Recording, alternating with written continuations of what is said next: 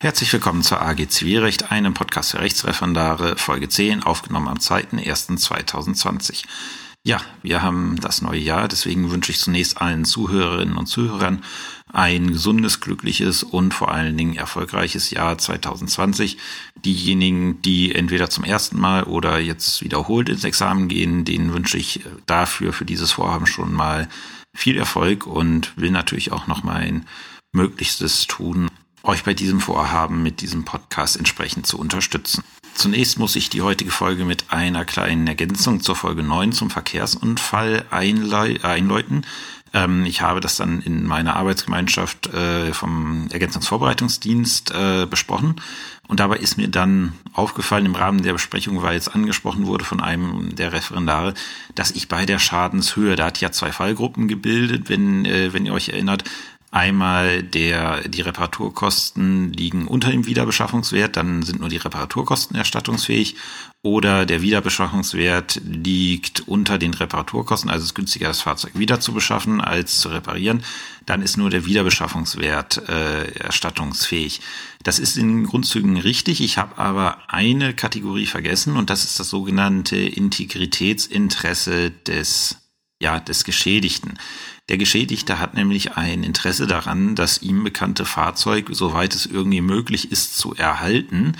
Und um dieses Integritätsinteresse abzubilden, billigt es die Rechtsprechung, dass eine Reparatur auch dann vorgenommen wird, wenn eigentlich ein wirtschaftlicher Totalschaden vorliegt. Und zwar dann, wenn die Reparaturkosten bis zu 30 Prozent über dem Wiederbeschaffungswert liegen. Das ist diese sogenannte 130 Prozent Grenze, die in der Rechtsprechung entwickelt worden ist. Und wenn halt die Reparaturkosten um 30 Prozent über dem Wiederbeschaffungswert liegen, dann kann der Geschädigte tatsächlich, auch wenn es nicht die wirtschaftlichste ähm, Schadensbeseitigung ist, kann der Geschädigte tatsächlich die Reparaturkostenersatz verlangen, Ersatz verlangen, einfach um sich dieses ihm bekannte Kraftfahrzeug in seinem Besitz und seiner weiteren Nutzung zu erhalten. Also es ist nicht ganz so schwarz und weiß, wie ich es in der Folge dargestellt habe, sondern es gibt da halt diese Grauzone mit den 130 Prozent. Die hatte ich in der Folge vergessen und dementsprechend hier erstmal die kleine Korrektur dazu. Wir kommen nun zum eigentlichen Thema der heutigen Folge und das ist das Versäumnisurteil um es auf den Punkt zu bringen, für wie wichtig ich dieses Thema und diese Folge halte.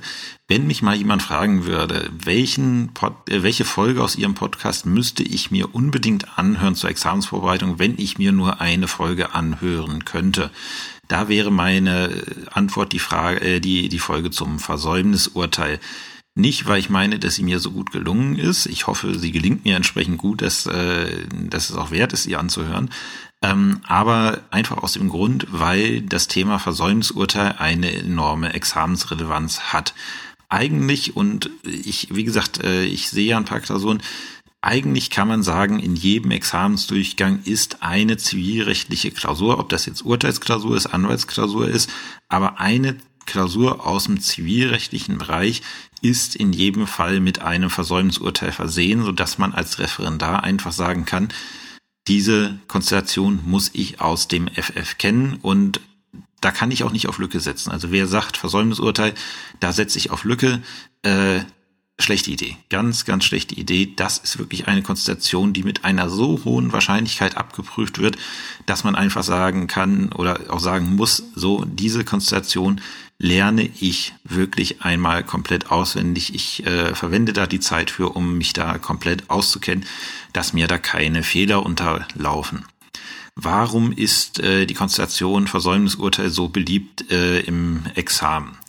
Das ist so, wenn ein Versäumnisurteil in der Akte drin ist oder erlassen ist, dann führt dieses Versäumnisurteil zu Besonderheiten. Erstens in der Tenorierung, zweitens im Tatbestand und drittens in den Entscheidungsgründen. So, daneben kann ich dann wegen der Einspruchsfrist, da kommen wir nachher zu, äh, kann ich dann Fristenbestimmung und Fristeneinhaltung prüfen. Zustellungsprobleme kann ich damit wunderbar prüfen, indem ich einfach Zustellungsfehler in das Versäumnisurteil mit einbaue. Und es ermöglicht mir auch so ziemlich als einziges in einer, ja, in einer äh, Urteilsklausur im zweiten Examen, es mir, ermöglicht mir auch die Prüfung äh, der, des Feldes der Wiedereinsetzung in den vorigen Stand. Also die zusätzlichen Probleme, die das Versäumnisurteil aufbaut, die der Klausurersteller dann abprüfen kann, die sind so ja weit gefasst und dann die einfachen Probleme, die einfach dazukommen, weil es einfach ein äh, Versäumnisurteil ist, ähm, sind so umfangreich, dass diese Konstellation sich einfach mit zu den bedeutsamsten fürs zweite Examen hinaus kristallisiert hat. Und deswegen kann ich einfach nur sagen, hört dieser Folge gut zu und bereitet diese Problematik Versäumnisurteil entsprechend in eurer Arbeitsgemeinschaft nach, weil ähm, ohne die geht es nicht. Deswegen nicht wundern, es kann sein, also wenn ich auf meinen Zettel schaue, ich habe diesmal tatsächlich drei DIN A4 Seiten voll vor mir liegen, was äh, das meiste ist. Ähm, ich muss mal schauen, wie lange wir tatsächlich brauchen, um da durchzukommen. Ähm, deswegen kann es aber auch sein, dass die heutige Folge ein bisschen länger wird. Einfach, ich möchte diesem Thema in der Folge entsprechend gerecht werden. Die erste Frage, die man sich stellt, wenn man an die Problematik Versäumnisurteil rangeht, ist die Frage, was ist überhaupt ein Versäumnisurteil? Und da meine Definition, das Versäumnisurteil ist eine vollwertige Sachentscheidung über den Streitgegenstand, die ergeht, wenn eine Partei eine notwendige Prozesshandlung nicht oder nicht rechtzeitig vornimmt. Das, äh, das Versäumnisurteil besteht wie jedes Urteil auch aus einem vollen Rubrum, einem Tenor zur Hauptsache, zur Kosten und zur vorläufigen Vollstreckbarkeit und es muss als Versäumnisurteil bezeichnet werden. Das ist eines dieser besonderen Urteile, die wir explizit als solches im Urteilsrubrum bezeichnen. Also steht dann drüber Versäumnisurteil. Im Regelfall wird es von den Referendaren nicht verlangt, ein Versäumnisurteil in der Klausur zu schreiben. Das wäre auch sehr witzlos. Warum wäre das witzlos? Weil ein Versäumnisurteil enthält im Regelfall keinen Tatbestand und keine Entscheidungsgründe. Das ergibt sich aus 313b Absatz 1 ZPO. Äh, trotzdem muss man halt wissen, wie es in der Praxis aussieht. Von dem Weglassen von Tatbestand und Entscheidungsgründen gibt es eine Ausnahme. Das ist nämlich dann, wenn äh, die Zustellung des Versäumnisurteils im Ausland äh, bewirkt werden soll. Es ergibt sich aus 313b Absatz 3 ZPO.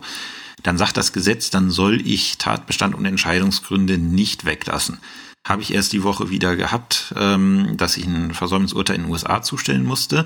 Und da habe ich dann auch für ein Versäumnisurteil, ist mir immer ein bisschen genervt, wenn man es machen muss, aber da habe ich dann tatsächlich für ein Versäumnisurteil Tatbestand und Entscheidungsgründe geschrieben. Warum sieht das Gesetz das so vor? Also ich meine, wir können einfach sagen, wir machen zwar jetzt im Gesetz steht, aber es gibt einen Hintergrund und das macht auch gewisser Hinsicht Sinn. Ähm, wenn wir, ähm, wenn wir Urteile von uns im Ausland zustellen und vollstrecken wollen, dann prüf, äh, dann erfolgt das im Regelfall im Wege der Rechtshilfe und die Rechtshilfestelle im entsprechenden Staat prüft dann, ähm, ob dieses Urteil da vollstreckt werden kann. Und da gibt es unter anderem den Prüfungspunkt, ob dieses, wer jetzt internationales Privatrecht schon mal gemacht hat, der kennt das, ob dieses Urteil unserem Ordre Public, also dem Ordre Public im äh, Vollstreckungsland äh, entspricht. Und die meisten Länder sagen, eine nicht begründete Entscheidung verstößt gegen unseren Ordre Public und diese Entscheidung vollstrecken wir nicht. Und um dieses ja, um dieses Problem zu umgehen, hat das Gesetz gesagt, gut, wenn absehbar ist, dass dieses äh, Versäumnisurteil im Ausland zu vollstrecken und zuzustellen ist, dann schreibt gleich Tatbestand und Entscheidungsgründe rein, um halt diese Problematik zu entschärfen. Die Kostenentscheidung beim Versäumnisurteil richtet sich äh, äh ganz normal nach Paragraph 91 äh, Absatz 1 ZBO. Da wird es auch nie was anderes geben, weil wenn ich ein Versäumnisurteil erlassen kann, wird das immer dazu führen, dass äh, ja, dass eine Partei vollständig die Kosten zu tragen hat. Und die vorläufige Verstreckbarkeit für das Versäumnisurteil richtet sich nach Paragraph 708 Nummer 2 ZBO, wo drin steht, äh, dass das Versäumnisurteil ohne Sicherheitsleistung vorläufig verstreckbar ist. Und da gibt es auch keine Abwendungsbefugnis, weil die Norm über die Abwendungsbefugnis nimmt den 708 Nummer 2 ZBO von der Abwendungsbefugnis aus. Das heißt, wenn ein Versäumnisurteil ergeht, dann kann mit diesem Versäumnisurteil, als wenn es ein rechtskräftiges Urteil wäre, sofort vollstreckt werden. In der Klausur wird das Versäumnisurteil regelmäßig in der Akte vollständig abgedruckt. Manchmal steht auch im Bearbeitervermerk drin, äh, dass ein Versäumnisurteil ergangen ist und welchen, ähm, ja, und welchen Inhalt das gehabt hat. So, viele Referendare, gerade im Examen, sind dann meinen, besonders schlau zu sein oder sind im Stress ähm, und sehen, ach ja, hier ist ja ein Urteil drin, Versäumnisurteil, dann kann ich ja schon mal das Rubrum von diesem Versäumnisurteil abschreiben. Ja, so dumm sind die Landesjustizprüfungsämter dann doch nicht. Es ist dann nämlich im Regelfall so, dass in diesem Urteilsrubrum vom Versäumnisurteil ein kleiner Fehler eingebaut ist. Beliebte, äh, beliebter Fallstrick ist dann darin ähm, zu schreiben, die hat die neunte Kammer des Landgerichts so und so und nicht hat die neunte Zivilkammer des Landgerichts so und so äh, für Recht erkannt. Und ich habe mal 15 Klausuren tatsächlich korrigiert und ich habe mich gewundert, warum in 14 von den 15 Klausuren, das war das erste Mal, als ich mir darüber mal Gedanken gemacht habe, ich habe mich halt gewundert, warum in den in 14 von den 15 Klausuren, die ich korrigiert habe, im Rubrum immer stand, hat die neunte Kammer und nicht hat die neunte Zivilkammer. Und ich habe mich die ganze Zeit gefragt, können die Referendare alle kein Rubrum mehr schreiben? Haben die das nicht gelernt? Und dann habe ich mir nochmal den Sachverhalt gegriffen und habe mir das Versäumnisurteil angeschaut, weil ich irgendwie so ein Gefühl hatte und ich gedacht, ja, möglicherweise kommt es ja daher. Ja, zack, äh, stand da tatsächlich so im Versäumnisurteil drin. Ähm, deswegen, wenn man Versäumnisurteil in der Akte hat, darf man nicht alles, was man übers Rubrum weiß, äh, über Bord schmeißen, sondern muss, wenn man schon meint, das Versäumnisurteil abschreiben zu äh, müssen im Rubrum, muss man sich immer noch die Gedanken machen. Ich garantiere, irgendwo ist da ein kleiner Fehler vom Landesjustizprüfungsamt versteckt worden, um halt auch noch das Rubrum tatsächlich abprüfen zu können und als Prüfungsleistung auch, äh, auch werten zu können. So, und damit sind wir beim nächsten Punkt. Welche Konstellationen gibt es, in denen ein Versäumnisurteil ergehen kann? Das sind insgesamt vier Konstellationen in der ZBO, in denen das möglich ist. In drei dieser vier Konstellationen ergeht das Versäumnisurteil gegen den Beklagten und nur in einer Konstellation ergeht das Versäumnisurteil gegen den Kläger. Ich habe die jetzt so geordnet und in der Reihenfolge äh, bespreche ich sie auch, wie sie im Prozess äh, in der chronologischen Reihenfolge auftreten können. Ähm, die Lehrbücher machen das ein bisschen anders. Äh, das ist auch systematisch ein bisschen richtiger. Die fangen mit dem Versäumnisurteil im Termin an weil das die Grundlage ist und die anderen Vorschriften, äh, die anderen beiden Konstellationen verweisen halt darauf. Aber wie gesagt, ich finde es äh, für mich einfacher halt zu erklären, das Ganze chronologisch anzugehen. So, die erste Konstellation, in der das Versäumnisurteil auftreten kann im Prozess, ist das Versäumnisurteil gegen den Beklagten im schriftlichen Vorverfahren. Wie funktioniert das? Dazu muss das Gericht mit seiner Eingangsverfügung, also die Verfügung, die das Gericht als erstes macht, wenn die Akte eingeht, muss das Gericht das schriftliche Vorverfahren nach 276 ZPO anordnen. Das bedeutet, dem Beklagten wird eine sogenannte, sogenannte Frist von zwei Wochen zur Verteidigungsanzeige gesetzt. Das ist eine Notfrist, die kann nicht verlängert werden, selbst wenn der Beklagte es gerne hätte. Innerhalb dieser Frist muss der Beklagte nur sagen, gegebenenfalls durch einen postulationsfähigen Anwalt, wenn es beim Landgericht ist, da muss der Beklagte nur sagen, ja, ich möchte mich gegen diese Klage verteidigen. Und daneben wird ihm eine Frist äh, zur Klageerwiderung gesetzt, die ist im Regelfall deutlich länger als die Frist zur Verteidigungsanzeige. Oftmals beim Landgericht hat man dann drei Wochen nach Ablauf der Frist zur Verteidigungsanzeige, also insgesamt dann fünf Wochen. Und äh, was passiert jetzt, wenn der Beklagte diese Frist zur Verteidigungsanzeige, also nicht zur Klageerwiderung, sondern die Notfrist von zwei Wochen, um zu sagen, ja, ich möchte mich verteidigen. Was passiert, wenn der Beklagte die versäumt? Und da gibt die, An äh, gibt die Antwort Paragraph 331 Absatz 3 ZBO. Dann ergeht grundsätzlich ein Versäumnisurteil gegen ihn im schriftlichen Verfahren. Da muss nicht ähm, verhandelt werden, sondern es ergeht dann rein im Bürowege.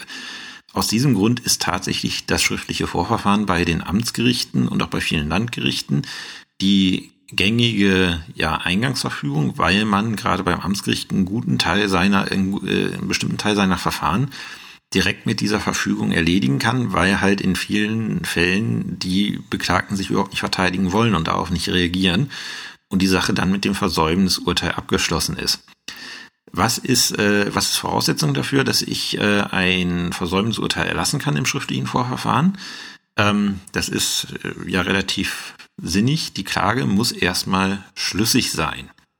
Ähm, weil wenn ich eine unschlüssige Klage habe und der Vortrag des Klägers schon nicht ausreicht, um irgendeinen Anspruch zu begründen, dann kann ich den Beklagten nicht verurteilen. Wenn schon der Kläger mir einen Sachverhalt vorträgt, aus dem sich kein, äh, ja, aus dem sich überhaupt nichts ergibt, ähm, was für ihn günstig ist und auch keinen Anspruch von ihm ergibt, dann kann ich nicht hergehen und den Beklagten verurteilen. Das beste Beispiel ist dann, äh, ist dann, was immer mal in den Lehrbüchern gebracht wird, ist äh, die Klage des Klägers, den Beklagten zu verurteilen, ihm den Mond zu übereignen. Es ist klar, der Beklagte ist nicht Eigentümer des Mondes und kann das nicht. Das ist äh, offensichtlich eine ein unmögliches Klageverlangen. Und dementsprechend darf ich halt kein Versäumnisurteil über un unschlüssige Klagen erlassen. Das bedeutet, ich muss die Klage vorher genau geprüft haben. Ähm, eine kleine Rettungsmöglichkeit gibt es, wenn die Klage lediglich in Nebenforderungen unschlüssig ist. Dann kann ich als Gericht einen Hinweis darauf machen, dass es unschlüssig ist. Und diese Nebenforderung kann ich dann durch Teilurteil im schriftlichen Verfahren auch ohne mündliche Verhandlung abweisen. Das ergibt sich aus 331 Absatz 3 Satz 3 ZPO. Wenn ich äh, zu einer dazu komme, dass die Hauptforderung, sei es auch nur zu einem Teil unschlüssig ist, dann kann ich, äh, kann ich diesen Teil, also eine Hauptforderung kann ich nicht durch Teilurteil im schriftlichen Verfahren abweisen, da muss ich mündlich verhandeln. Und in dem Moment, wo ich merke, dass ich eine Klage habe, die in ihrer Hauptforderung zumindest zum Teil oder ganz unschlüssig ist, sollte ich mir stark als Richter überlegen, ob ich überhaupt ein schriftliches Vorverfahren anordne dann bietet es sich eher an, einen frühen ersten Termin zu bestimmen und den Kläger darauf hinzuweisen, dass die Klage hinsichtlich Hauptforderung XYZ nicht schlüssig ist. Da muss man, wenn man das schriftliche Vorverfahren in der Praxis anordnet, muss man sich einen Moment Zeit für die Klage nehmen. Es gibt nichts Schlimmeres, als herzugehen und zu sagen, ja, ich, äh, ja, ich ordne jetzt einfach mal schriftliche Vorverfahren an, ohne groß drüber nachzudenken und dann kommt die Akte nach zwei ähm, nach zwei Wochen wieder und ich stelle fest, der Beklagte hat nicht reagiert und stelle dann fest, ach hey, ich kann ja überhaupt kein Versäumnisurteil erlassen. Wichtig ist auch, zur Schlüssigkeit der Klage gehört auch, dass die Klage zulässig ist und da insbesondere, dass das angerufene Gericht zuständig ist. Wenn ich vor einem sachlich oder örtlich unzuständigen Gericht eine Klage erhebe, und dann darf dieses örtlich und sachlich unzuständige Gericht keine Versäumnisentscheidungen gegen den Beklagten im schriftlichen Vorverfahren erlassen, weil grundsätzlich der Beklagte sich nur vor einem zuständigen Gericht verteidigen muss. Die nächste Konstellation äh, des Versäumnisurteils, ich nenne es als Versäumnisurteil aus einem ganz bestimmten Grund, auch wenn es äh, erstmal anders heißt, ist der Vollstreckungsbescheid im Mahnverfahren. Ähm, wir werden das Mahnverfahren noch näher äh, besprechen. Das Mahnverfahren ist ein elektronisches Verfahren, ein vereinfachtes Verfahren, was eingeführt worden ist, um äh, ja, um Anspruchsinhabern zu ermöglichen, möglichst schnell und unkompliziert an einen Titel zu kommen. Und äh, das ist ein, äh, ja, ein sehr formalisiertes Verfahren, was auch tatsächlich elektronisch betrieben werden kann, bei dem die Anspruchsberechtigung nicht geprüft wird durch das Gericht. Also da kommt dann jemand zum Gericht und sagt, ich habe einen Anspruch. Dann erlässt das Gericht einen sogenannten Mahnbescheid, der wird zugestellt. Und dann hat derjenige, dem der zugestellt wurde, zwei Wochen Zeit äh, zu widersprechen. Und wenn er nicht widerspricht, kann nach Ablauf von zwei Wochen nach Zustellung ein sogenannter Vollstreckungsbescheid beantragt werden. Warum sage ich jetzt, äh, warum behandle ich jetzt den Vollstreckungsbescheid wie ein Versäumnisurteil? Ganz einfach, weil das äh, Gesetz sagt, dass äh, dieser Vollstreckungsbescheid dem Versäumnisurteil gleichsteht. Das ist geregelt in 700 Absatz 1 ZBO. Und dementsprechend gelten die Vorschriften für die Einspruchseinlegung ähm, entsprechend. Und das bedeutet auch in der Klausur, wenn ich einen Vollstreckungsbescheid in der Akte habe, muss ich den Vollstreckungsbescheid wie ein Versäumnisurteil ja, behandeln. Das heißt, ich baue die Klausur im Tatbestand, im Tenor, in den Entscheidungsgründen genauso auf, als wenn ich ein Versäumnisurteil hätte. Ich mache da keinen Unterschied. Die einzige Ausnahme ist, dass äh, beim Vollstreckungsbescheid die Schlüssigkeit des Klagebegehrens nicht äh, geprüft ist und auch nicht Voraussetzung ist, um den Vollstreckungsbescheid zu erlassen. Denn ähm, das Mahngericht, was dieses Verfahren äh, bearbeitet, enthält keinerlei Informationen vom Kläger darüber, äh, aus welchem, aus welchem Sachverhalt jetzt diese Rechte hergeleitet werden. Der muss nur aus einem Katalog ähm, möglicher Anspruchsgrundlagen an, äh, angeben, aus wem die stammen. Zum Beispiel muss angeben Forderung aus Mietvertrag oder Forderung aus Werkvertrag und dann die Anspruchshöhe. Aber es wird kein Sachverhalt mitgeteilt, weil das Gesetz das sagt, gut, wenn der Beklagte damit nicht einverstanden ist, hier äh, das zu zahlen, was der Kläger geltend macht, dann muss er bitte Widerspruch einlegen und erst dann verlangen wir vom Kläger auch tatsächlich, dass er irgendwas schreibt in der Sache. Die dritte Konstellation, in der ein Versäumnisurteil gegen den Beklagten ergehen kann, ist die Säumnis im Termin. Das ist auch die systematisch grundlegende Norm, nämlich geregelt ist das in 331 Absatz 1 ZBO. Voraussetzung dafür, dass ich ein Versäumnisurteil gegen den Beklagten im Termin erlassen kann, ist, ähm, dass der Beklagte zur mündlichen Verhandlung unentschuldigt nicht erscheint oder nicht zur Sache verhandelt. Das ist geregelt in 333 ZBO. Nicht zur Sache verhandeln bedeutet, er stellt keinen Sachantrag. Also da fragt man dann den Beklagtenvertreter, äh, Sie beantragen die Klageabweisung und dann sagt er, nein, ich stelle heute keinen Antrag. Gibt Gründe, warum er das macht, äh, kommen wir dazu, wenn wir Präklusionsvorschriften besprechen, aber es kann passieren. Und in dem Moment, wo er sagt, ich stelle keinen Antrag, verhandelt er nicht zur Sache und ist säumig im Sinne des Gesetzes. Und wenn dann die anderen Voraussetzungen erfüllt sind, kann dann das Gericht auch den entsprechenden Antrag, äh, auf den entsprechenden Antrag des Klägers hin ein Versäumnisurteil gegen den Beklagten erlassen. Wie gesagt, es muss ein Antrag vom Kläger da sein. Also der Kläger muss ausdrücklich den, äh, den Erlass eines Versäumnisurteils beantragen. Das wird im Regelfall schon gleich mit der Klage geschehen. Da findet man die Formulierung für den Fall, dass die gesetzlichen Voraussetzungen hierfür vorliegen, wird der Erlass eines Versäumnisurteils beantragt. Das reicht auch schon.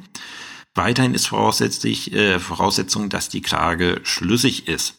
Und hier habe ich die Sache, wenn ich eine Klage habe, die unschlüssig ist und der Kläger beantragt Versäumnisurteil, dann kriegt er auch ein Urteil, aber er kriegt kein Versäumnisurteil, sondern ein Endurteil mit dem, Thema, äh, mit dem Tenor, die Klage wird abgewiesen.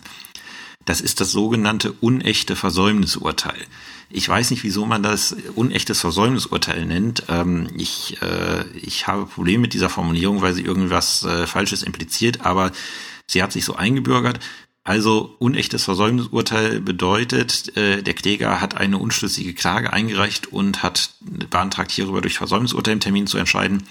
Und wie gesagt, das Gericht darf eine unschlüssige Klage nicht durch Versäumnisurteil zu seinen Gunsten zusprechen, sondern muss sie dann abweisen. Und da über den Anspruch mündlich verhandelt worden ist, kann es das auch tun. Äh, genauso, wenn die Klage in einer Hauptforderung zum Teil unschlüssig ist, kann es ein, das nennt sich dann äh, Teilversäumnis und Endurteil, weil wir zum Teil ein Versäumnisurteil und ein Teil Endurteil haben. So würde man das dann überschreiben. Und dann wird halt die Klageforderung zum Teil abgewiesen und im Übrigen wird durch Versäumnisurteil entschieden. Dann haben wir auch wieder teilweise ein sogenanntes unechtes Versäumnisurteil. Weitere Voraussetzung für den Erlass eines Versäumnisurteils ist es, dass kein Erlasshindernis nach 335 ZBO vorliegt. Da muss ich dann schauen, ähm, ja, gibt es hier Hindernisse, die im Gesetz genannt sind, die mich daran hindert, ähm, dieses Versäumnisurteil zu erlassen. Zum Beispiel habe ich äh, dem Beklagten irgendwie eine zu kurze Frist gesetzt, um irgendwas zu machen habe ich irgend, auf irgendwas nicht hingewiesen, worauf ich als Gericht hätte hinweisen müssen. Und wenn ich halt ein Erlasshindernis habe nach 335 ZPO, dann muss ich den Antrag auf Erlass eines Versäumnisurteils durch Beschluss zurückweisen. Ähm, gegen den ist dann die sofortige Beschwerde statthaft, habe ich tatsächlich noch nie erlebt, dass, äh, dass ich tatsächlich mal ein Erlasshindernis nach 335 äh, ZPO habe. Was ich auch machen kann, und das habe ich schon mal gemacht, äh, das ist Paragraph 337 ZPO, das ist die Vertagung von Amts wegen. Wenn mich zum Beispiel dann ein Anwalt anruft auf beklagten Seite und sagt, ja, ich stehe hier in einer Vollsperrung im Stau und äh, ich teile das mit und der Kläger hat kein Einsehen und beantragt trotzdem ein Versäumnisurteil, ähm, dann kann ich hergehen und sagen, nee, mache ich nicht, ich vertage die, äh, ich vertage die Verhandlung von Amts wegen auf einen neuen Termin weil ich denke, dass diese Säumnis, die hier ähm, eingetreten ist, dass die unentschuldigt äh, ist. Wie gesagt, wer da näher nachlesen möchte, gerade zum 337, der ist sehr gut beim Zöller kommentiert. Äh, da kann man noch einiges lernen. 335 ZPO ist, wie gesagt, aus meiner, also es ist schon mal wen, eher weniger klausurrelevant, eigentlich gar nicht klausurrelevant. Und in der Praxis habe ich die Norm des 335 ZPO auch noch nie äh, anwenden müssen. Wie ist das jetzt, wenn ich als Gericht tatsächlich im Termin Versäumnisurteil erlassen möchte? Muss ich dann anfangen rumzukritzeln und die Urteilsformel aufzuschreiben? Weil grundsätzlich ist es so, wenn ich ein Urteil verkünde, muss zumindest der Tenor regelmäßig schriftlich vorliegen, äh, damit da keine Fehler passieren. Da ist das Gesetz sehr großzügig. Das Versäumnisurteil muss bei seiner Verkündung noch nicht schriftlich vorliegen. Das ergibt sich aus 311 Absatz 2 Satz 3 ZPO.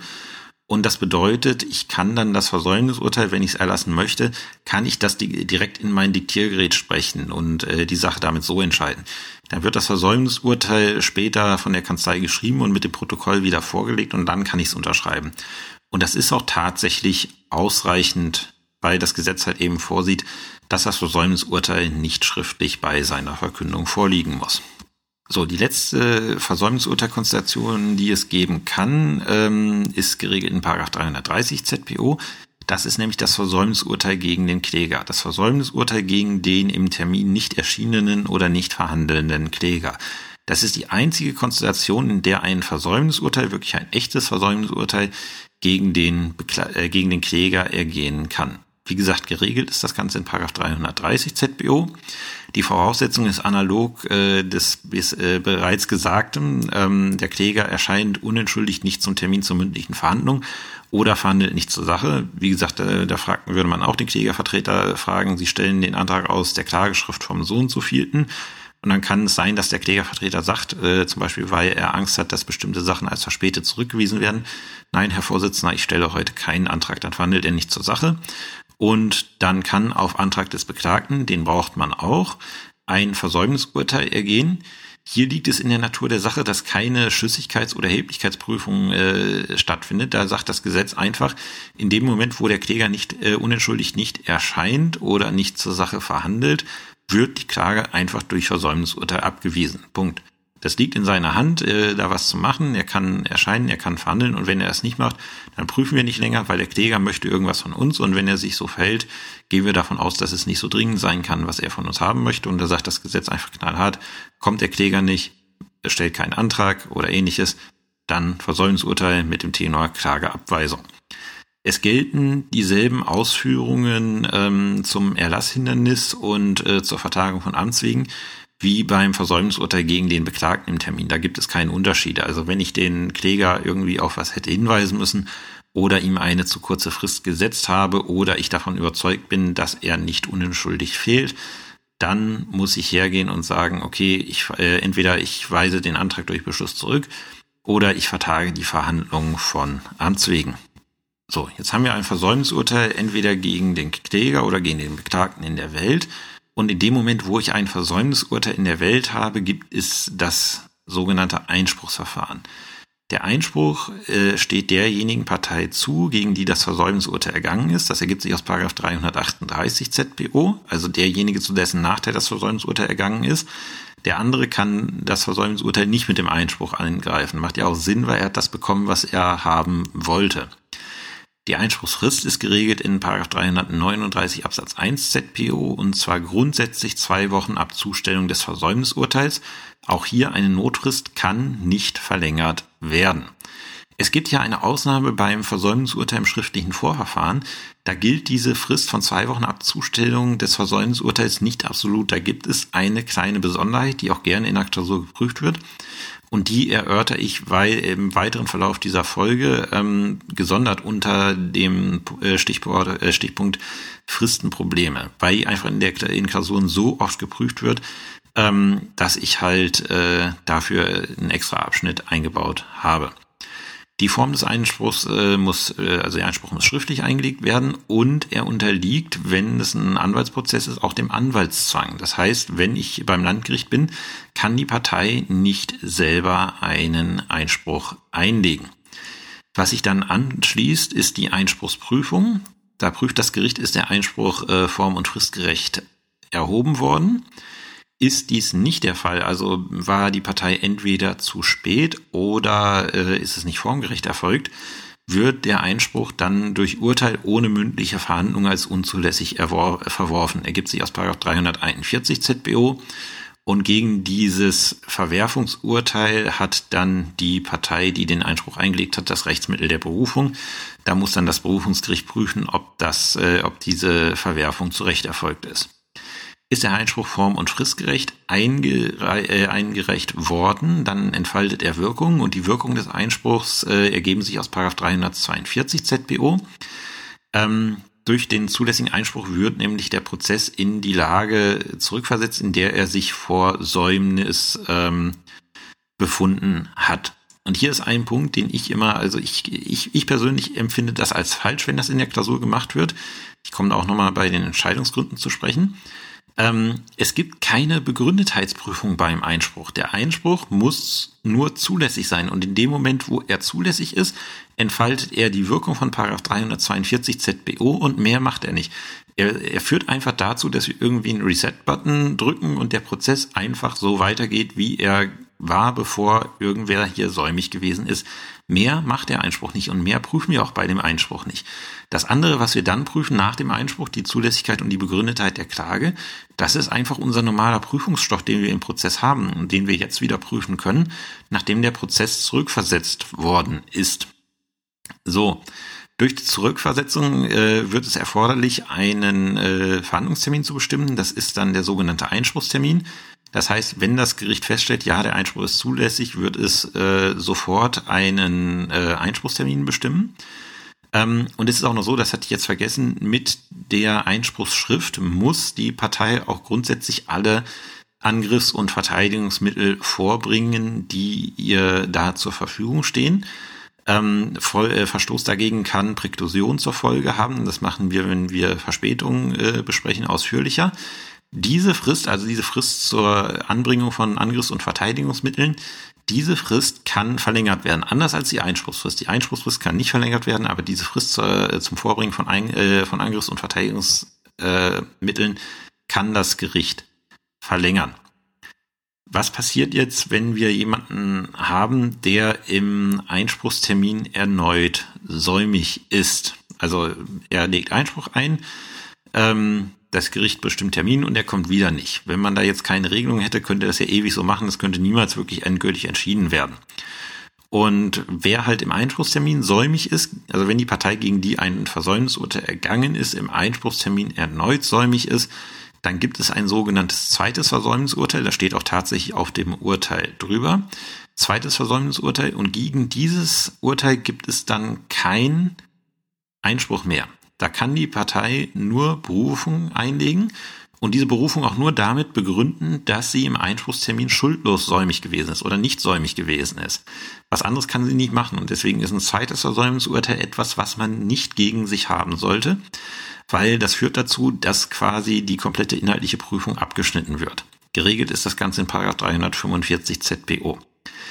Jetzt eine kleine Anekdote am Rande, ähm, was äh, wenn man sich richtig erinnert, ähm, hatte ich gesagt, der Vollstreckungsbescheid im Mahnverfahren steht äh, dem Versäumnisurteil gleich. Das bedeutet, wenn gegen diesen Vollstreckungsbescheid Einspruch eingelegt wird, bestimmt das Gericht einen Einspruchstermin. Dieser Einspruchstermin ist tatsächlich der erste Termin zur mündlichen Verhandlung in dieser Sache, weil das Mahngericht verhandelt nicht mündlich. Ähm, aber es ist ein Einspruchstermin, weil die Einspruchsvorschriften gelten über die Verweisung in 700 Absatz 1 ZBO. Und da der Vollstreckungsbescheid nun mal einem Versäumnisurteil gleichsteht, kriege ich tatsächlich im ersten Verhandlungstermin zu dieser Sache ein zweites Versäumnisurteil, weil ich im Einspruchstermin säumig gewesen bin. Und ich habe das tatsächlich einmal gehabt, äh, dass ich das äh, gemacht habe. Da wurde Einspruch gegen Vollstreckungsbescheid erhoben und äh, die Beklagtenseite kam nicht zum Termin.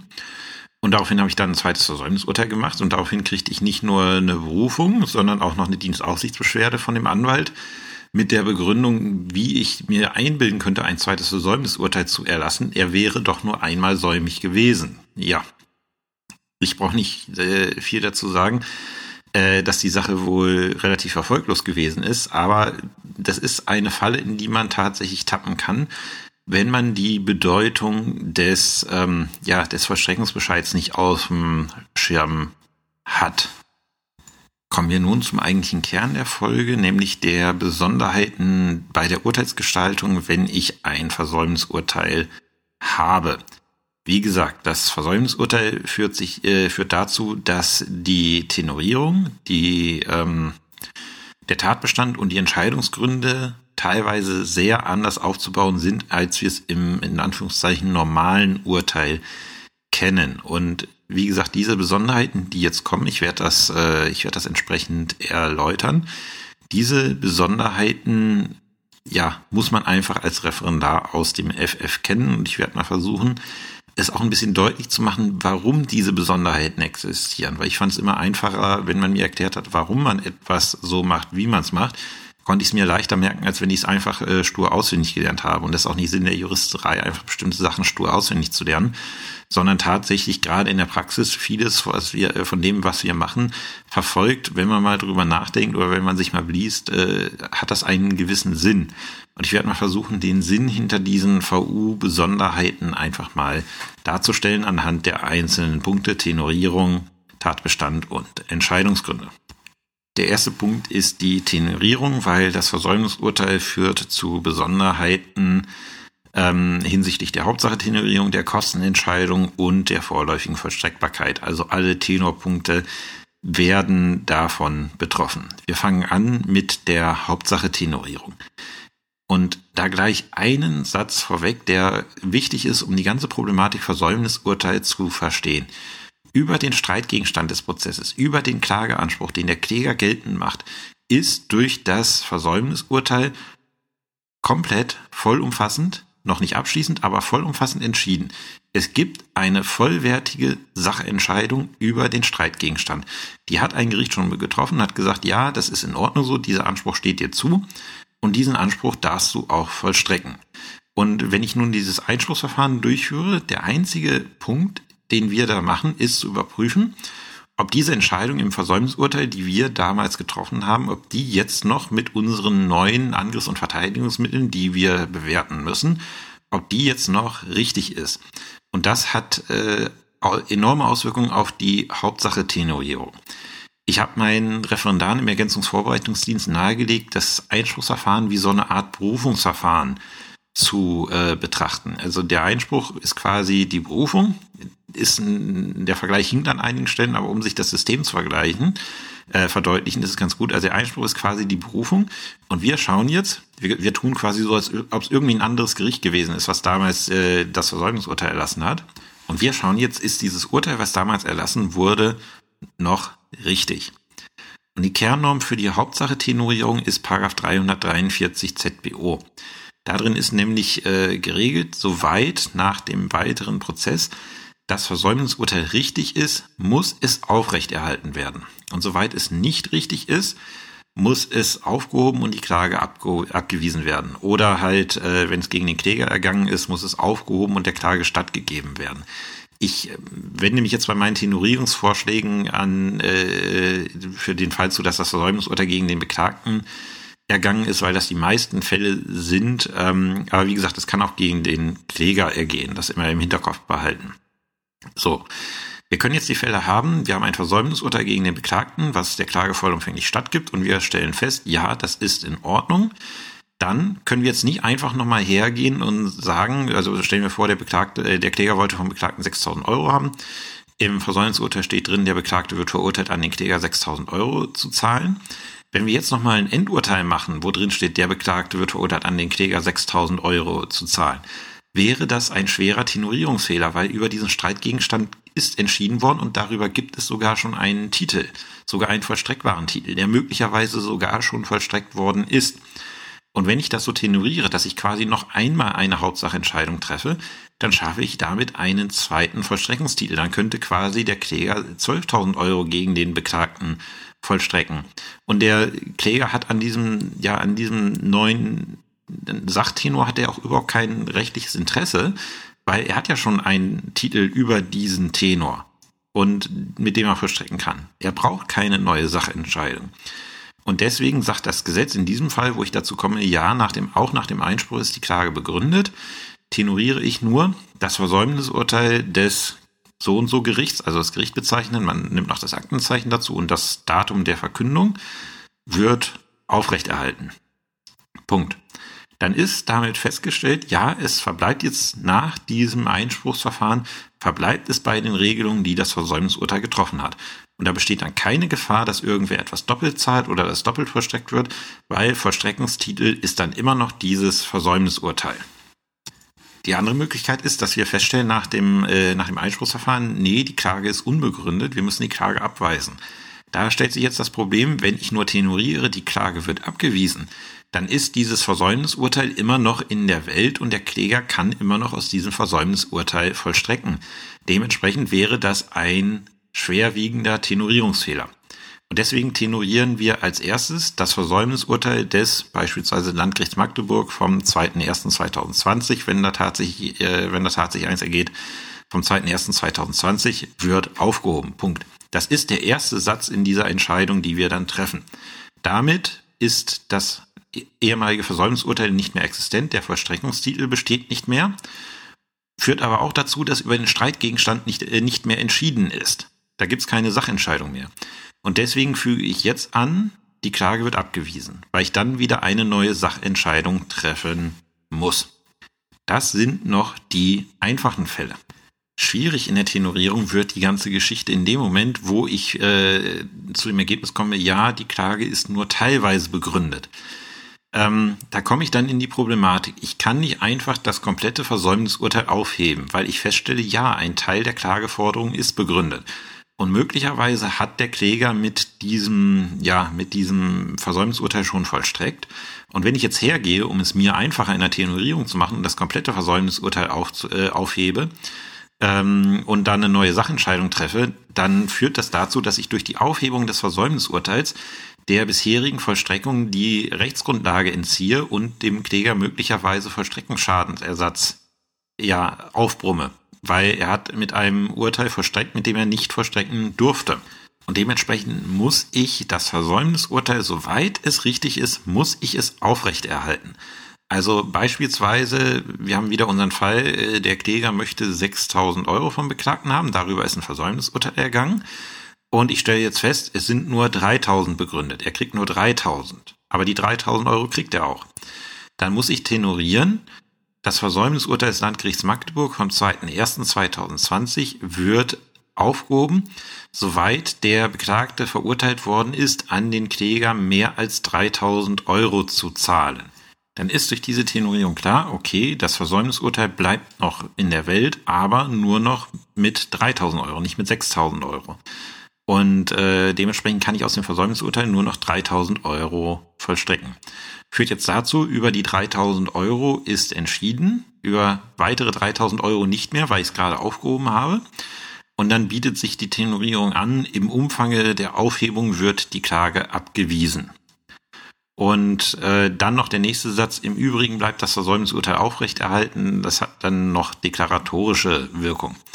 Das führt dazu, dass wenn ich so eine teilweise Klage auf äh, Klageabweisung nach Versäumnisurteil habe, dass der Tenor enorm kompliziert wird. Was auch teilweise ähm, akzeptiert wird in den Lehrbüchern, was aber schwierig, äh, was womit ich aber vorsichtig wäre, ist die Formulierung, ähm, das Versäumnisurteil des Landgerichts Magdeburg vom 2.1.2020 wird teilweise aufgehoben und insgesamt wie folgt neu gefasst.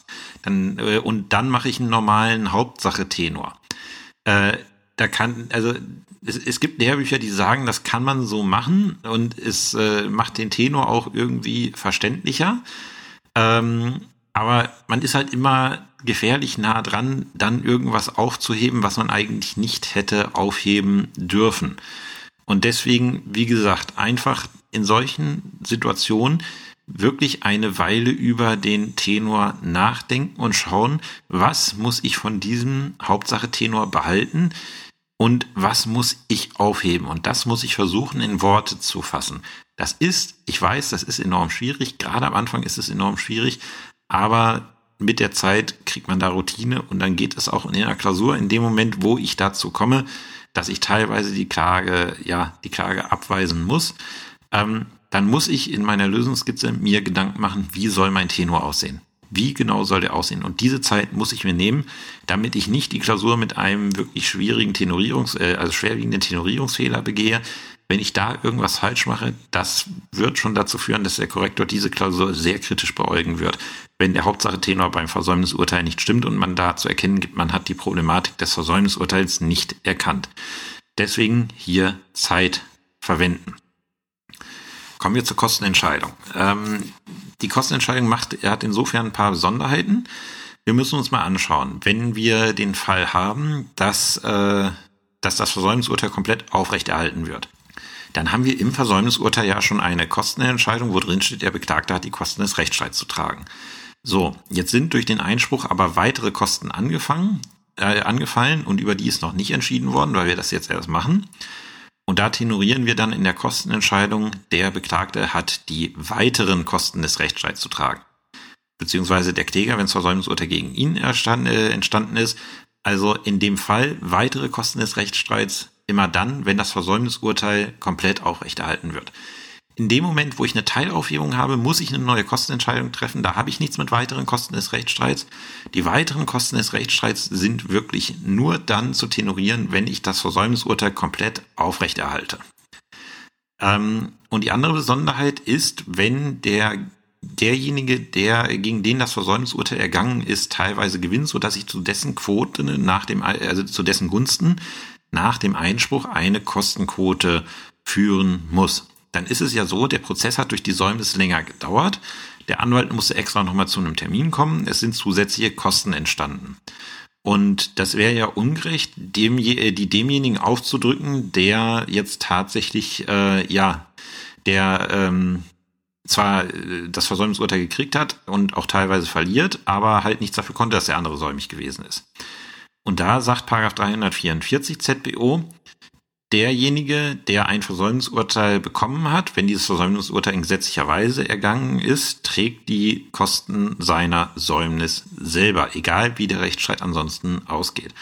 Bedeutet, wenn ich eine, äh, wenn ich ein Versäumnisurteil habe, wo die Klage komplett, äh, der Klage komplett stattgegeben wurde, und jetzt habe ich eine, jetzt habe ich einen Einspruch und nach dem Einspruch steht fest, ja, der Kläger gewinnt nur zu 80 Prozent, der Beklagte gewinnt zu 20 Prozent. Dann lautet meine neue Kostenentscheidung, die Kosten des Rechtsstreits hat der Kläger zu 20 Prozent und der Beklagte zu 80 Prozent zu tragen.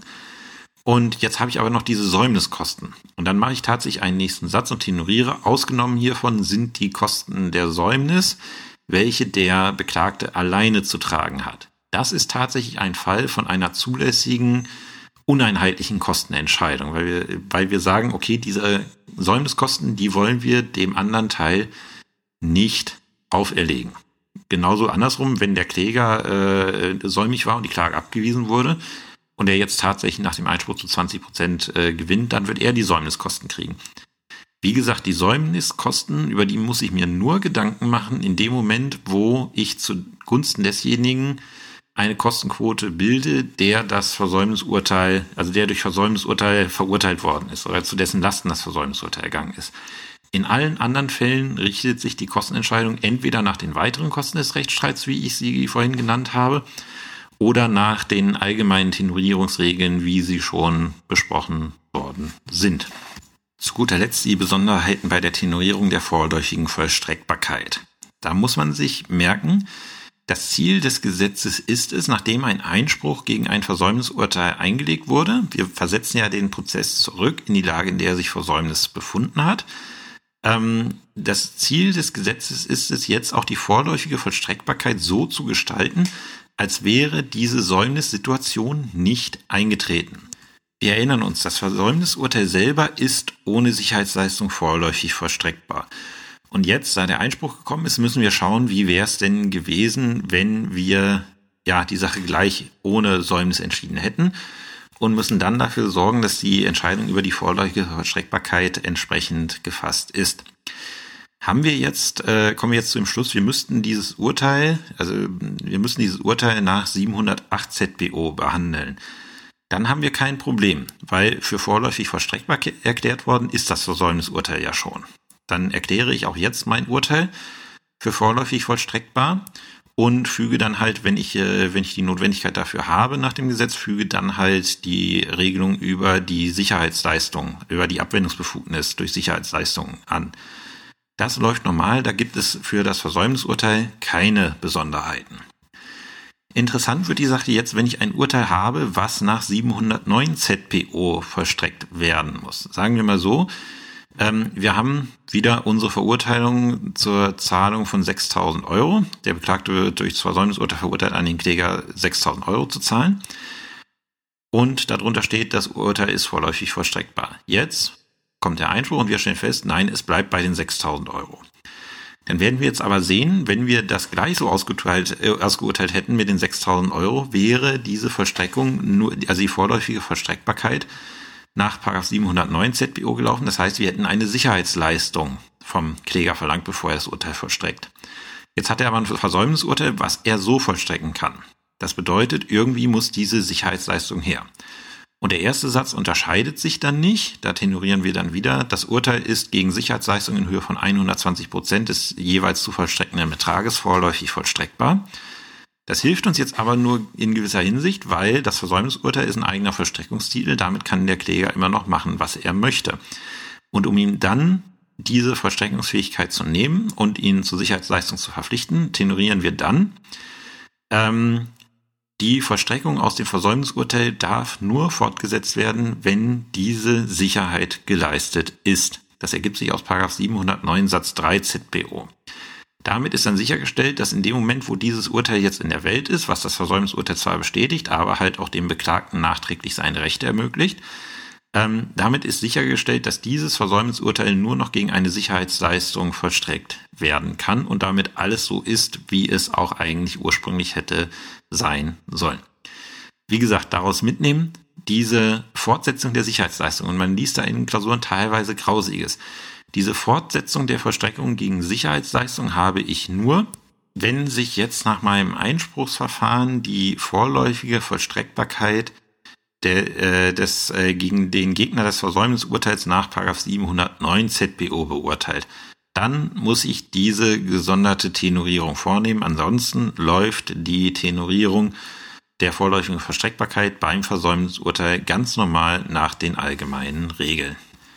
Zu den Besonderheiten im Tatbestand. Die sind tatsächlich diejenigen, die im Examen am häufigsten Probleme bereiten und auch äh, die am meisten von uns Prüfern beachtet werden. Ähm, das Versäumnisurteil führt im mittleren Teil des Tatbestands zu einem anderen Urteilsaufbau oder Tatbestandsaufbau. Warum ist das so? Wenn ein Versäumnisurteil vorliegt, egal ob es gegen den Kläger oder gegen den Beklagten ergangen ist, führt das immer dazu, dass der Kläger ursprünglich mal einen Antrag gestellt hat und jetzt aufgrund dieser Versäumnisurteilsituation einen anderen Klageantrag stellt, also seinen Klageantrag im Prozess ändert. Und wenn ich einfach nur den letzten Sachantrag reinschreibe, dann versteht das kein Schwein. Entschuldigung für die Ausdrucksweise, aber da versteht diesen Tatbestand niemand. Und deswegen muss ich diesen Tatbestand in gewisser Hinsicht aufbauen. Und das mache ich so, ich fange mit dem Schlaglicht an, ich fange an mit dem unstreitigen Sachverhalt und komme dann zum streitigen Vortrag des Klägers. Das ist alles noch ganz normal. Und jetzt kommt die Änderung. Ich fange erstmal an, im Perfekt den ursprünglichen Antrag des Klägers darzustellen. Ursprünglich hat der Kläger beantragt, den Beklagten zu verurteilen, an den Kläger 6000 Euro zu zahlen. Punkt. So. Das ist der ursprüngliche Antrag und jetzt muss ich dazu, jetzt muss ich darstellen, wieso es dazu kommt, dass dieser Antrag nicht mehr so gestellt wird, nämlich durch das Versäumnisurteil. Das bedeutet, ich muss jetzt die Prozessgeschichte dieses Versäumnisurteils erzählen. Und das mache ich dann so. Ähm, nachdem der Beklagte im Termin vom 2.2.2020 unentschuldigt säumig gewesen ist, hat die Kammer oder das Gericht antragsgemäß Versäumnisurteil erlassen. Durch dieses antragsgemäß Versäumnisurteil ist dann klargestellt, okay, ähm, der Inhalt dieses Versäumnisurteils ergibt sich aus dem ursprünglichen Antrag des Klägers. Ich kann auch nochmal den Inhalt des Versäumnisurteils dahingehend klar äh, darstellen, dass ich schreibe, äh, mit dem der Beklagte verurteilt wurde, 6000 Euro an den Kläger zu zahlen. Aber im Regelfall reicht dieses antragsgemäß. Und dann muss ich weiterhin im Tatbestand darstellen, ähm, das, was ich brauche, um in den Entscheidungsgründen meine ja, meine äh, Einspruchsprüfung machen zu können, also die Frist des Einspruchs zu prüfen. Da schreibe ich dann, dieses Versäumnisurteil ist dem Beklagten am 4.2.2020 zugestellt worden. Hiergegen hat der Beklagte mit Schriftsatz seines Prozessbevollmächtigten vom 7.2.2020 Einspruch erhoben. Punkt. Damit habe ich alles geklärt. Jetzt kann ich prüfen, ist Ihr Einspruch form- und fristgerecht erhoben worden. Und jetzt komme ich zum neuen Antrag des Klägers, den ich wieder im Präsens darstelle. Und das formuliere ich dann mit, der Kläger beantragt nunmehr, Komma, Absatz eingerückt, das Versäumnisurteil des Landgerichts Magdeburg vom 2.1.2020 aufrechtzuerhalten. Mehr ist es nicht. Dann kommt der Antrag des Beklagten, der dann beantragt, das Versäumnisurteil aufzuheben und die Klage abzuweisen. Und dann kommt der streitige Beklagtenvortrag und die normale Prozessgeschichte. Das muss in Fleisch und Blut übergehen. Und das ist auch tatsächlich was, was man mal auswendig lernen kann. Ich habe mal in den Show Notes etwas, was ich für meinen Ergänzungsvorbereitungsdienst erstellt habe, verlinkt. Das sind die, das sind eigentlich alle Formulierungen, die im Tatbestand vorkommen können. Wenn man sich das einmal verinhaltlicht und auswendig gelernt hat, äh, kann man mit jeder Versäumnisurteilsituation, die vorkommt, umgehen. Also einfach mal in den Show Notes als weitere Lektüre diese Formulierungsbeispiele in einer ruhigen Minute lesen und verinnerlichen, dann geht im Tatbestand mit dem Versäumnisurteil nichts schief. Und zu guter Letzt die Besonderheiten in den Entscheidungsgründen. Der Beginn ist normal, wir teilen das Schicksal der Klage mit, also die zulässige Klage ist begründet oder die zulässige Klage ist unbegründet, äh, die Klage ist unzulässig, was auch immer da vorkommt. Und als nächstes sagen wir, durch den zulässigen Einspruch des Klägers, des Beklagten, ist der Rechtsstreit in die Lage zurückversetzt worden, in der er sich vor Eintritt der Säumnis befunden hat. Klammer auf Paragraph 342 ZBO, Klammer zu, Punkt. Damit haben wir einen Obersatz gebildet. Und jetzt kommt als nächster Satz, der Einspruch ist zulässig oder unzulässig. Und hier prüfe ich dann meine, also hier folgt dann meine Einspruchsprüfung. Hier prüfe ich dann, ob der Einspruch form- und fristgerecht erfolgt ist und teile das mit. Wie gesagt, aus meiner Sicht ist es wichtig, diese Formulierungen, die man manchmal liest, der Einspruch ist zulässig und begründet, zu vermeiden, weil, wie ich bereits dargestellt habe, es gibt keine Begründetheitsprüfung beim Einspruch. Der Einspruch ist entweder zulässig, dann führt er nach 342 zur Zurückverweisung, oder er ist äh, Zurückversetzung des Rechtsstreits, oder er ist unzulässig, dann ist er durch, äh, durch Urteil zu verwerfen. Mehr gibt es da nicht. Aber wie gesagt, bevor ich zur Begründetheit, also zur Zulässigkeit und äh, Begründetheit der Klage komme, muss ich zuerst die Zulässigkeit des Einspruchs und die Zurückversetzung nach 342 ZBO in den Stand vor Eintritt der Säumnis muss ich in den Entscheidungsgründen feststellen. Und im Übrigen sind dann die Entscheidungsgründe wie jede andere Geschichte auch aufzubauen. Außer dass halt bei den Nebenentscheidungen gegebenenfalls die Säumniskosten und äh, 709 Satz 3 ZBO ähm, Erwähnung zu finden haben. Nun ein ja ein bisschen was klausurrelevantes, nämlich häufige Probleme, die wir mit Zustellung und Fristen beim Versäumnisurteil haben. Das hatte ich vorhin schon angekündigt. Die Einspruchsfrist von zwei Wochen ab Zustellung des Versäumnisurteils kann beim Versäumnisurteil gegen den Beklagten im schriftlichen Vorverfahren länger sein.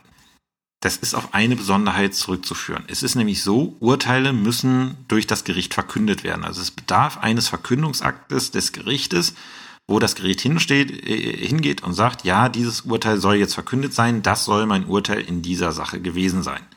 Bei Urteilen, die jetzt keine Versäumnisurteile sind, da, äh, sind, ist es tatsächlich so, das habe ich jetzt auch äh, am 30. nochmal machen dürfen. Wir sind im Moment am Landgericht Magdeburg, sind wir ein bisschen ausgegliedert von unseren Sitzungssälen. Also unser Bürogebäude und unser Sitzungssaalgebäude liegen knappe 500 Meter auseinander. Ähm, und ich musste ein Urteil verkünden und ich bin dann tatsächlich äh, mit der Akte unterm Arm 500 Meter in den Sitzungssaal gegangen, habe die Sache aufgerufen und das Urteil verkündet. Ähm, die Form der Urteilsverkündung soll jetzt erstmal nicht wichtig sein, aber es bedarf halt dieses Verkündungsaktes, um dieses Urteil existent zu machen. Bevor ein Urteil nicht verkündet worden ist durch das Gericht, ist dieses Urteil nicht existent, selbst wenn irgendjemand davon Kenntnis erlangt, was da, äh, was da drin steht. Beim Versäumnisurteil, was im Termin ergeht, habe ich das Problem nicht, weil dieses Urteil kann ich sofort verkünden als Gericht. Das mache ich auch. Aber im schriftlichen Vorverfahren habe ich ja nur ein schriftliches Verfahren. Und da kann ich ja schlecht hergehen und sagen, okay, ich erlasse jetzt ein äh, Versäumnisurteil im schriftlichen Verfahren. Ich gehe jetzt erstmal rüber in den Sitzungssaal und verkünde dieses Urteil, wo niemand weiß, dass überhaupt dieses, äh, dieses Ur Urteil da verkündet werden soll. Ähm, da hat der Gesetzgeber äh, eine Sonderregelung getroffen in Paragraph 310 Absatz 3 ZBO. Und da ist es so, dass dieses Urteil erst dann als verkündet gilt, wenn das Versäumnisurteil im schriftlichen Vorverfahren beiden Parteien, also sowohl dem Kläger als auch dem Beklagten zugestellt worden ist. Und das führt dazu, dass bevor dieses Urteil verkündet ist oder als verkündet gilt, kann keine Einspruchsfrist zu laufen beginnen, selbst wenn die Partei schon vorher Kenntnis, äh, vorher dieses Urteil zugestellt bekommen hat. Das kann im Einzelfall dazu führen, dass die Einspruchsfrist des Beklagten länger als zwei Wochen ist, gerade wenn der klägerische Anwalt äh, ein bisschen Schindluder mit den äh, Empfangsbekenntnissen äh, betreibt äh, und dieses Empfangsbekenntnis nicht gleich sehr schnell zurückschickt. Ein Beispiel. Gegen den Beklagten ergeht im äh, schriftlichen Vorverfahren ein Versäumnisurteil. Das wird ihm am 3.12.2019 zugestellt. Und wenn ich die zweiwöchige Einspruchsfrist habe, würde diese Einspruchsfrist erst am 17, äh, mit Ablauf des 17.12.2019 enden. Jetzt ist es allerdings so, dem Kläger wird das Versäumnisurteil erst am 5.12.2019 zugestellt, also zwei Wochen später. Das bedeutet, die Einspruchsfrist kann, weil das Urteil erst am 5.12.2019 existent wird, kann erst ab diesem Zeitpunkt eine Einspruchsfrist laufen. Und deswegen gilt dann der 5.12.2019 als Beginn der zweiwöchigen Frist, obwohl der Beklagte das Urteil schon zwei Tage länger hat. Und damit endet dann die Einspruchsfrist für den Beklagten mit Ablauf des 19.12.2019. Das ist eine Konstellation, die kommt in so vielen Klausuren, die ich gesehen habe, vor. Die muss man einfach kennen und damit habe ich sie jetzt auch hoffentlich hinreichend deutlich erörtert. Eine andere Möglichkeit, wie ich als Klausurersteller äh, die Einspruchsfrist strecken kann, ist, äh, dass ich die äh, Zustellung an den Beklagten ja unwirksam mache für den Klausursachverhalt. Äh, und da ist eine Konstellation, die ist immer ganz besonders äh, und die ist auch nicht unrelevant in der Praxis. Es ist ja so, der, äh, die Parteien schreiben ja außergerichtlich schon mal. Und der Beklagte wird gegebenenfalls auch außergerichtlichen Anwalt, schrei äh, Anwalt beauftragen, der mit dem Klägeranwalt korrespondiert. Und die finden keine Einigung, daraufhin erhebt der Kläger Klage. Und gibt auch diesen Anwalt, der außergerichtlich agiert hat, als Zustellungsbevollmächtigten in der Klage an. Und die Verfügung mit dem schriftlichen Vorverfahren wird dann an den Rechtsanwalt zugestellt. Muss das Gericht so machen. Diese Zustellung ist aber unwirksam, weil der Rechtsanwalt im Regelfall, wenn er außergerichtlich beauftragt worden ist, auch nur eine Vollmacht für die außergerichtliche Vertretung und keine Prozessvollmacht hat. Das heißt, dieser Rechtsanwalt ist nicht berechtigt, äh, irgendwelche Zustellungen für den Beklagten in Empfang zu nehmen auch wenn er außergerichtlich tätig geworden ist. Das heißt, diese Zustellung an den Rechtsanwalt setzt keine Einspruchsfrist in Gang. Wann läuft dann die Einspruchsfrist?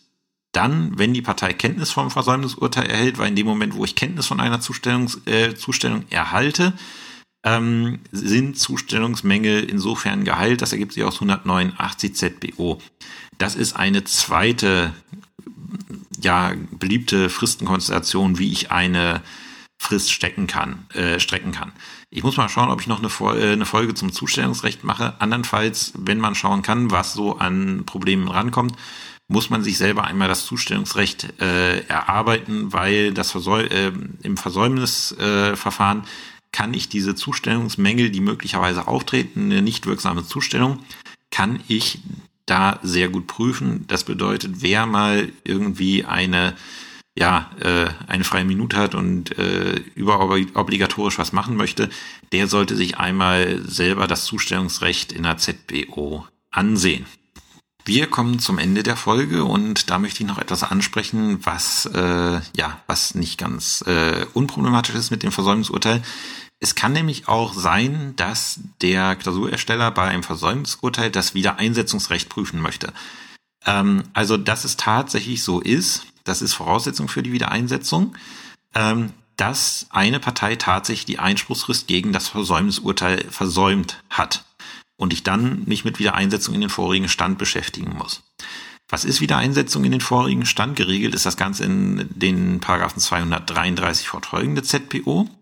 Wiedereinsetzung in den vorigen Stand ist eine Möglichkeit äh, einer Partei, die eine Notfrist versäumt hat, die Folgen dieser Fristversäumnis zu beseitigen. Das heißt, es wird so getan, als ob sie diese Frist äh, eingehalten hätte. Da gibt es ein paar Voraussetzungen. Ähm, zunächst geregelt in 233 ZBO, ich muss eine Notfrist versäumt haben. Wie wir vorhin gelernt haben, Der Einspruch, äh, die Einspruchsfrist ist eine Notfrist und deswegen kann ich auch um Wiedereinsetzung in diese Einspruchsfrist ersuchen. Die, der Wiedereinsetzungsantrag selbst hat eine Frist und zwar beträgt die zwei Wochen nach Wegfall des Hindernisses, also und bei besonderen Fristen auch ein Monat, aber für unser Versäumnisurteil zwei Wochen nach Wegfall des Hindernisses, also zwei Wochen nachdem ich festgestellt habe, ups, hier ist was schiefgelaufen. Ergibt sich aus 234 ZBO. Die Form richtet sich nach der versäumten Prozesshandlung. Das heißt, beim Einspruch muss das schriftlich äh, geschehen und auch durch einen Anwalt, wenn es, äh, wenn Postulationszwang besteht. Ergibt sich aus 236 ZBO. Und mit dem Antrag muss ich den Grund für die schuldlose Fristversäumnis, die Fristversäumnis muss halt schuldlos sein, darlegen und glaubhaft machen. Wir erinnern uns, Glaubhaftmachung gehört nicht zum Beweismittelkanon der ZBO. Das heißt, ich darf alle Beweismittel benutzen und darf mich auch der Versicherung an Eidesstadt bedienen. Also ich darf bestimmte Sachen an Eidesstadt versichern. Ähm, und äh, muss damit halt dem Gericht überwiegend wahrscheinlich machen, dass meine Fristversäumung schuldlos gewesen ist. Und als letztes muss ich innerhalb dieser Wiedereinsetzungsfrist die versäumte Prozesshandlung nachholen. Das heißt, ich muss dann auch tatsächlich innerhalb der zwei Wochen, nachdem ich gemerkt habe, ups, hier ist was schiefgegangen, muss ich auch tatsächlich Einspruch gegen das Versäumnisurteil einlegen. Achtung, das ist jetzt eine große Falle, wo einige Klausurersteller drauf anspringen. Wenn die Prozesshandlung nachgeholt ist innerhalb der Wiedereinsetzungsfrist, dann kann ich die Wiedereinsetzung auch ohne Antrag gewähren. Das ist die sogenannte Wiedereinsetzung von Amts wegen geregelt in 236 ZPO. Äh, ein Beispiel, wie das in einer Klausur sein kann. Ähm, das Gericht stellt das Versäumnisurteil zu und sagt dann, nee, ähm, diese erste Zustellung, da war irgendwas nicht mit in Ordnung. Ich stelle das noch ein zweites Mal zu und schreibe demjenigen, der es zugestellt wird, bitte betrachten Sie die erste Zustellung als gegenstandslos. Jetzt stelle ich aber fest, ach je, die erste Zustellung war ja wirksam und damit ist dann die Einspruchsfrist abgelaufen. Und dann kommt der Einspruch innerhalb der Frist der neuen Zustellung und sonst nicht weiter. Dieser Einspruch ist verfristet, wenn die erste Zustellung äh, wirksam war ähm, aber irgendwie ist es doch unfair, da dann zu sagen, ja, lieber Anwalt, du musst mal schlauer sein als das Gericht, wenn das Gericht dir selber sagt, äh, diese Zustellung ist unwirksam. Ähm, das Problem ist, das Gericht kann wirksame Zustellungen nicht für unwirksam erklären. Wenn die wirksam sind, ist das Gericht da, äh, da selber dran gebunden. Und die Lösung bildet, bildet dann halt die Wiedereinsetzung von Amts wegen. Wenn er dann Einspruch innerhalb dieser zwei Wochen Frist nach der neuen Zustellung einlegt, dann wird man wohl sagen müssen, das ist schuldlos gewesen, dass du diese Frist versäumt hast, weil das Gericht ja selber den Fehler gemacht hat. Und dann müssen wir wieder Einsetzung von Amtswegen gewähren, ohne dass in dieser ganzen Klausur überhaupt der, das Wort Wiedereinsetzung gefallen ist. Das ist echt schwer und subtil zu erkennen. Und deswegen wirklich eine schwierige Klausur, wenn da auch mal abgestellt werden würde. Ähm, ich sage immer vorsichtig mit Wiedereinsetzung. Es wird auch oftmals irgendwie mal ein konkludenter Wiedereinsetzungsantrag angenommen, weil man die Fristenproblematik nicht lösen kann. Ähm, die Wiedereinsetzung in Examensklausuren zum Versäumnisurteil ist die Ausnahme, aber sie kann mal vorkommen und deswegen muss man sich mit Wiedereinsetzung auch äh, ja auch auskennen. Ähm, häufiges andere, häufiger anderer Wiedereinsetzungsgrund ist die, ähm, ist die Abgrenzung von anwaltlichem Fehler und Fehler des Büropersonals des äh, Anwalts. Ähm, der Anwalt, äh, also die Partei muss sich Fehler ihres Anwalts zustellen, äh, zurechnen lassen, nicht aber Fehler dessen Büropersonals. Also wenn das Büropersonal eine falsche Frist notiert äh, kann, äh, und der Anwalt deswegen nicht rechtzeitig äh, Einspruch einlegt, kann das Wiedereinsetzung begründen. Und da muss man dann immer äh, trennen, ist das jetzt ein Organisationsverschulden des Anwalts? Ist die Frist nicht eingetragen worden, weil der sein Büropersonal nicht richtig überwacht? Oder ist es ein Fehler, den das Büropersonal gemacht hat, den wir nicht zurechnen? Ich verweise da einmal auf die, ja, auf die verlinkte Kommentierung im Zöller in den Shownotes. Da gibt's ellenlange BGH-Rechtsprechung alle paar, ich sag mal so alle sechs bis acht Wochen gibt's mal einen neuen Beschluss, wo sich der BGH mit dieser Problematik im Rahmen der Rechtsbeschwerde befasst. Nochmal kurz zurück zur Wiedereinsetzung. Die Entscheidungsform ergeht in, grundsätzlich durch, durch eigenen Beschluss, ähm, soll aber mit der Sachentscheidung verbunden werden. Also wenn wir dann diesen Fall haben, wo wir wieder Einsetzung von Amtswegen haben, dann machen wir das mit dem Urteil zusammen. Dann ist der erste Punkt äh, der Tenorierung, Dem Beklagten wird wegen Versäumung der Einspruchsfrist Wiedereinsetzung in den vorigen Stand gewährt und dann mache ich hier meine ganz normale Sachentscheidung. Bitte beachten, wenn Wiedereinsetzung gewährt wird, hat derjenige, der Wiedereinsetzung braucht, ja immer irgendwie doch was falsch gemacht, auch wenn es schuldlos gewesen ist. Und da gibt es dann eine besondere Kostenentscheidung in 238 Absatz 4 ZPO. Die Kosten der Wiedereinsetzung trägt immer derjenige, der Wiedereinsetzung bekommen hat, ohne Ausnahme. Ähm, ein weiteres Beispiel für eine zulässige gemischte Kostenentscheidung.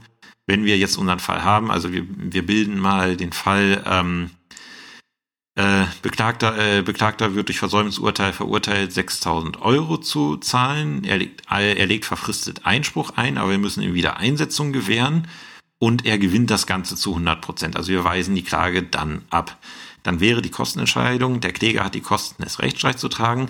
Ausgenommen hiervon sind die Kosten der Säumnis und die Kosten der Wiedereinsetzung, welche der Beklagte alleine zu tragen hat. So, eine Minute, ne, nicht eine Minute, eine Stunde zehn Minuten mittlerweile auf der Uhr. Ich habe ja schon befürchtet, dass es die längste Folge wird, aber wie gesagt, Versäumnisurteil ist wichtig und dementsprechend musste ich hier auf einige Sachen detaillierter eingehen. Ich, äh, wie gesagt, ich bitte nochmal meine Formulierungsbeispiele sich zur Gemüte zu führen und diese auch möglichst zu verinnerlichen, einfach damit die Tatbestände äh, nicht äh, fehlerhaft werden beim Versäumnisurteil. Und ich bitte, das in Eigenarbeit, wenn man in Eigenarbeit nachzuarbeiten, wie man Sachentscheidungen beim Versäumnisurteil tenoriert, weil es kann wirklich für eine Klausur desaströs sein, wenn diese Sachentscheidung nicht stimmt. Der Sachtenor bei einer Klausur mit Versäumnisurteil muss sitzen, ohne Wenn und Aber. Sonst wird diese Klausur alleine schon auf Seite 1 enorme Probleme kriegen. Ich, wie gesagt, ich äh, mache das so deutlich, weil diese Problematik halt eben sehr examensrelevant und sehr wichtig ist. Und deswegen muss sichergestellt werden, dass jeder Referendar diese Problematik auch beherrscht. So, das war's für die Woche. Ich wünsche, wie gesagt, allen einen guten Start ins neue Jahr, viel Erfolg bei der Arbeit und die nächste Folge kommt dann voraussichtlich am 10.01.2020 und da wir bei Besonderheiten im Urteilsaufbau sind, wird sich diese Folge dann mit der Wiederklage beschäftigen. Also, vielen Dank fürs Zuhören und bis zum nächsten Mal. Tschüss.